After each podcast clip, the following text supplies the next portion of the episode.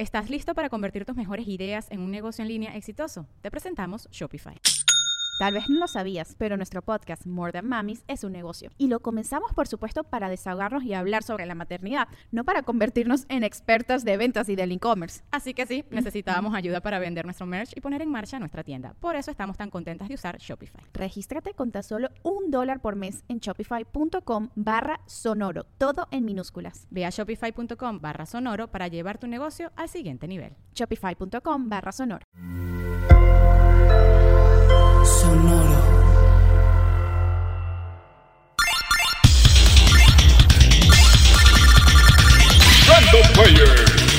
El archivo histórico y cultural del gamer.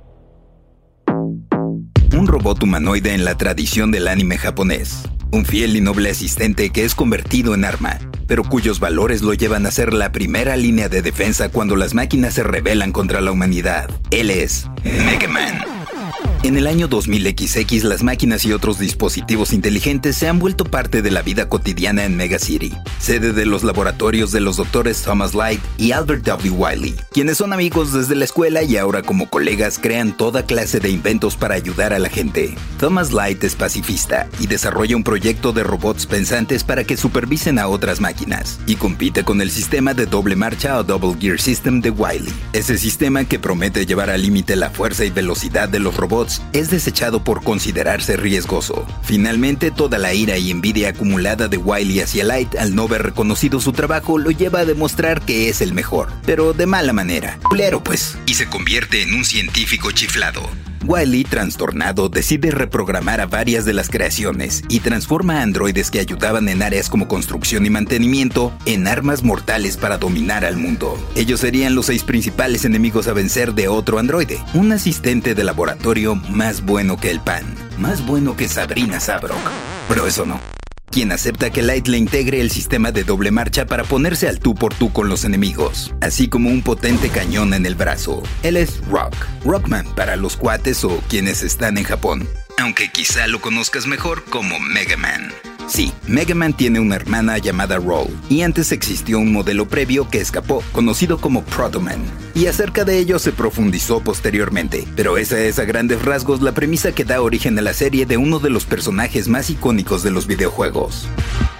A mediados de los 80, la empresa desarrolladora Capcom decidió incursionar en el mercado de las consolas caseras y encargó a un equipo de seis personas su juego debut. Entre ellos estaba el artista Keiji Inafune, a quien se le conoce como el padre de Mega Man, pues inspirándose en el manga Astro Boy de Osamu Tezuka, hizo el diseño de la mayoría de los personajes y sus respectivos sprites o estancias animadas de 8 bits. Por otra parte, Naoya Tomita hizo el diseño de escenarios. Manami Matsumae realizó la memorable música y efectos de sonido. Nobuyuki Matsushima se encargó de la programación. Takashi Nishiyama produjo y Akira Kitamura dirigió. El primer juego de la serie salió el 17 de diciembre de 1987 para Famicom. Fue titulado Rockman en Japón y cuando llegó a NES para América se le nombró Mega Man, después de que Joseph Marisi, ejecutivo de Capcom, propusiera el nombre simplemente porque Rockman le pareció nefasto. Las ventas del primer Mega Man no fueron apabullantes, especialmente en Estados Unidos, donde el arte de la portada quizá haya sido la razón, pues fue realizado por un amigo de alguien de marketing en tan solo 6 horas, según se dice. Ya sabes, el equivalente al actual, dile a tu sobrino que le mueva el Photoshop, que se eche el diseño por 500 varos. La portada estaba horrible, pues Mega Man parecía un señor de más de 40 años en vez de un niño, y en lugar de traer un cañón en el brazo tenía una pistola en la mano. Pero quienes jugamos ese primer Mega Man, a pesar de su horrible portada, reconocemos la importancia del título, pues ofrecía un elevado nivel de reto en acción en plataformas con avance horizontal y vertical, y se podían explorar los niveles de forma no lineal. Es decir, desde el inicio podíamos entrar a uno de los seis disponibles, y al final de ellos enfrentarnos a Cutman, Gutsman, Iceman, Legman, Fireman y Bumpman, siendo el primer juego donde fue posible este tipo de progresión.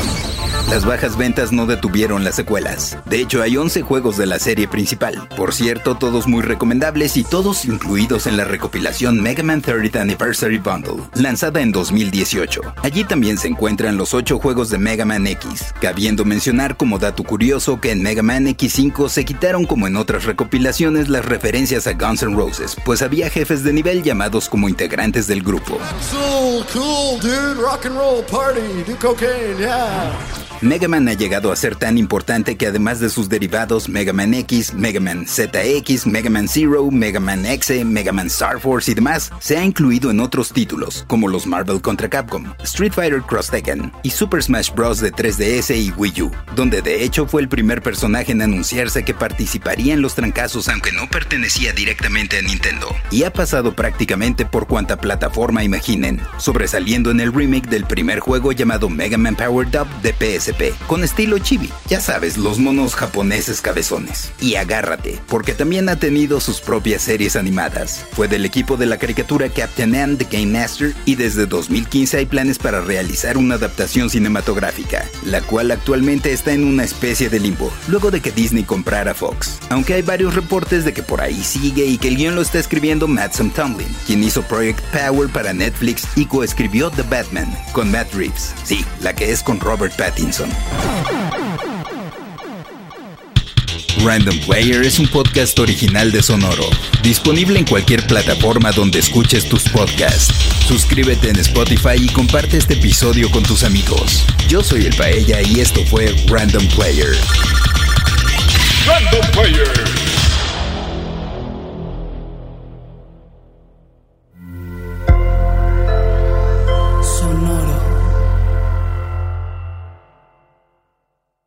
¿Estás listo para convertir tus mejores ideas en un negocio en línea exitoso? Te presentamos Shopify. Tal vez no lo sabías, pero nuestro podcast More Than Mamis es un negocio y lo empezamos por supuesto para desahogarnos y hablar sobre la maternidad, no para convertirnos en expertas de ventas y del e-commerce. Así que sí, necesitábamos ayuda para vender nuestro merch y poner en marcha nuestra tienda. ¿Y cómo suena con Shopify? Llegó otra venta. Shopify es la plataforma de comercio que está revolucionando millones de negocios en todo el mundo. Ya seas un emprendedor desde tu casa o desde donde sea, Shopify es la única herramienta que necesitas para iniciar, administrar y hacer crecer tu negocio sin dificultades. Con Shopify puedo gestionar pedidos, envíos y pagos desde cualquier lugar, brindándote toda la información y estadísticas de tus ventas al detalle. Regístrate para un periodo de prueba con tan solo un dólar al mes en shopify.com barra sonoro, todo en Ve a shopify.com barra sonoro para llevar tu negocio al siguiente nivel. Shopify.com barra sonoro.